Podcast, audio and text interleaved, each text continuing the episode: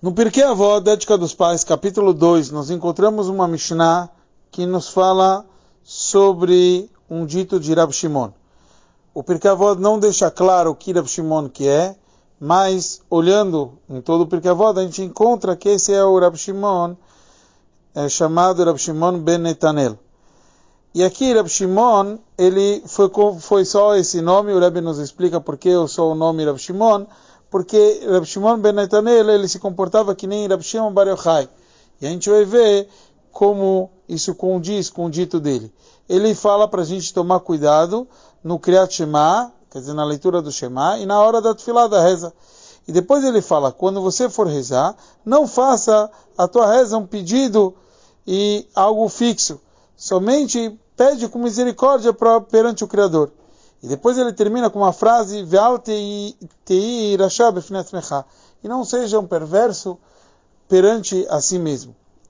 Qual o significado desses três ditos? Que que é, qual o significado disso, como a gente falou, a milta de Hassiduta, é um comportamento mais racídico? É, é a obrigação a gente ler o Shema e a com Kavaná, com a, com a intenção correta. Qual é todo esse dito de Rab Shimon, que nem a gente falou, Rab Shimon Benetanel, se comportando que nem Rav Shimon Bar Yochai.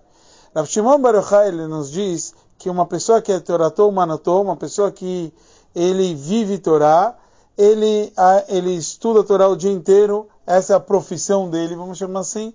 Então, ele nem, nem tem obrigação de parar para rezar, e a, nem para fazer o Shema.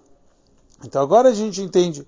Ele fala assim, que tome cuidado quando vocês forem fazer o Shema e forem rezar, e depois ele fala, quando você for rezar, não queira já se apressar. Ah, já que eu quero estudar a Torá, eu vou me apressar, eu já quero, já quero passar adiante. Não. Se lembra que você tem que pedir aqui com misericórdia perante o Criador.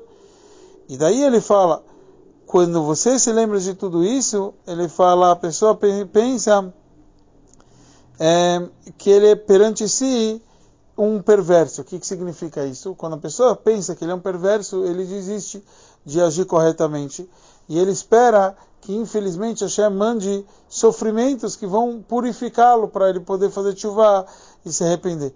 Mas como a gente viu uh, o Rab Shimon aqui, Rab Shimon Benetanel, eles está escrito que eles uh, ajudam a gente a fazer a chuva sem precisar sofrer. Então é isso que ele queria falar. Quer dizer, não se enxergue como perverso, e sim faça chuva, e com isso consiga o perdão e a conexão a Hashem, sem precisar passar por sofrimentos.